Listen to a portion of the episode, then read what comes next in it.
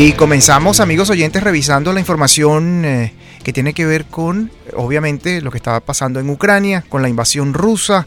Eh, nosotros hemos venido informando sobre este bombardeo de una torre de comunicación y que ha dejado sin televisión a la capital de Ucrania, pero además en otras ciudades se han eh, realizado prácticamente destrucciones del gobierno local, pero lamentablemente la población civil ha sido blanco y no solo la Unión Europea, sino el propio presidente Zelensky lo han calificado como crimen de guerra. Están sucediendo otras informaciones, nos vamos a esta hora hasta Washington. Allí nos atiende nuestra muy buena amiga Silvana Quiroz, ella es la directora de zoomlatino.com que nos tiene esas noticias. Adelante Silvana, te escuchamos. Feliz tarde. Feliz tarde, un gusto estar con ustedes aquí desde la capital. Muy pendiente de lo que está pasando en Ucrania, por supuesto, mientras las fuerzas rusas están cada vez más cerca a la capital y como tú mencionabas, después de haber hecho un ataque a una torre de comunicaciones, todavía la ciudad está en alerta. Los eh, civiles que han tomado las armas están tratando de, frenar a ese convoy eh, que se ve en fotos satelitales, está muy cerca a la ciudad. Por su parte, aquí en la capital, pues estamos, como te decía, la expectativa. Tanto es así que demócratas y republicanos del Congreso se están uniendo en torno a un nuevo impulso para proporcionar miles de millones de dólares en ayuda a Ucrania.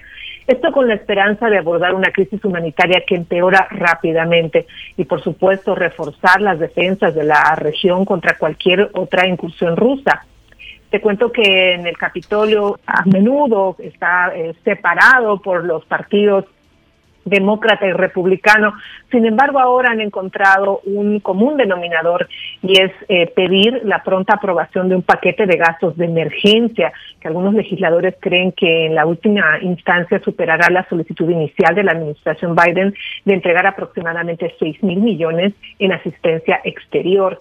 Te cuento que el senador Tim Kaine, por ejemplo, dijo, escuché a algunos senadores hablar de hasta 10 mil millones entonces, eh, estamos eh, a la expectativa de lo que eso pueda suceder y, lo que la repercusión que pueda tener. Eh, también te cuento que se está preparando el escenario para el debate en el Congreso y, por supuesto, lo que va a ser hoy. algo muy importante que estamos esperando desde hace algunos días, que va a ser el discurso del presidente Biden aquí en la capital, Luis Alfonso. Y eso es fundamental, justamente eh, lo que acabas de comentar, Silvana, esa locución, una locución presidencial clave en este momento.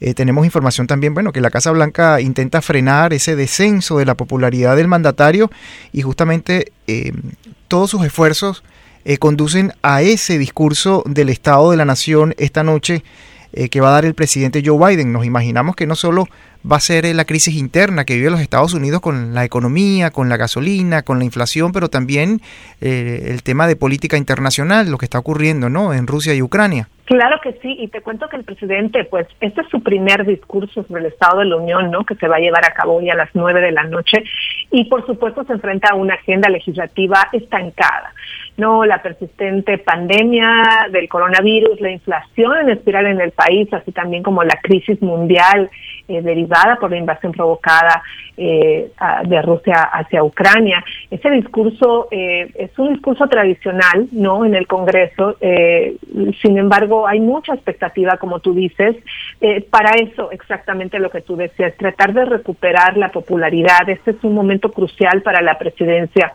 de Joe Biden, como dicen algunos entendidos en la materia, ya que eh, es un momento en el que él tiene que tomar eh, cartas en el asunto con lo que pueda pasar en Ucrania eh, ver si está fortalecido, eh, ver cuáles son las palabras que van a utilizar. Algunos de, los puntos que dicen que él va a considerar esta noche, eh, por ejemplo, está no está pensando que Biden va a presionar al Senado para que confirme a la juez federal que Tanja Brown Jackson a la Corte Suprema eh, y esta sería la primera mujer negra en servir en la cancha eh, en sus 233 años de historia, imagínate.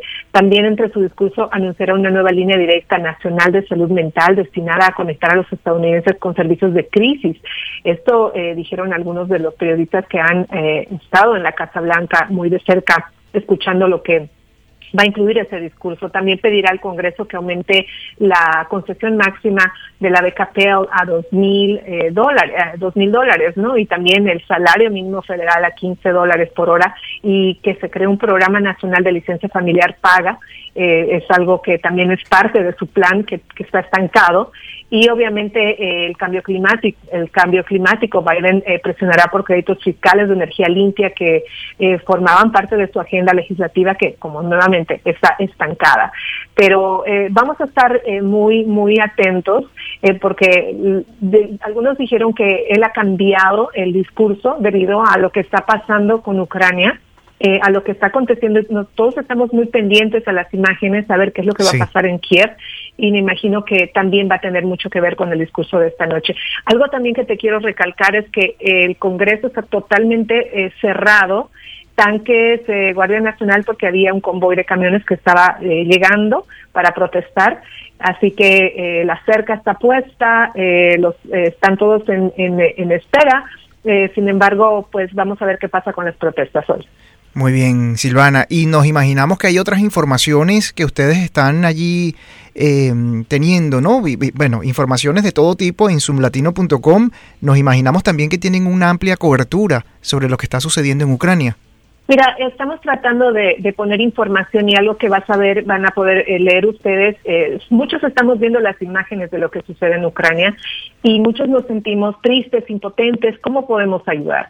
Eh, estamos elaborando un reportaje donde ustedes van a poder tener los enlaces para las organizaciones que están trabajando en este momento en Ucrania, organizaciones como UNICEF, organizaciones como Save the Children, Doctores Sin Fronteras, también para que ustedes puedan donar. Esta gente ya está en, el lugar eh, de crisis entre las fronteras y también en Ucrania. Y la única manera que podemos eh, nosotros eh, tal vez transformar esa tristeza y esa impotencia es pues apoyando ¿no? a nuestros hermanos ucranianos. Muy bien, Silvana, como siempre, gracias por estar con nosotros en directo desde Washington. Un gusto, como de costumbre. Saludos. Saludos. Y recuerden, amigos oyentes, eh, acceder a zoomlatino.com. Allí van a encontrar estas y otras informaciones. Silvana Quiroz es su directora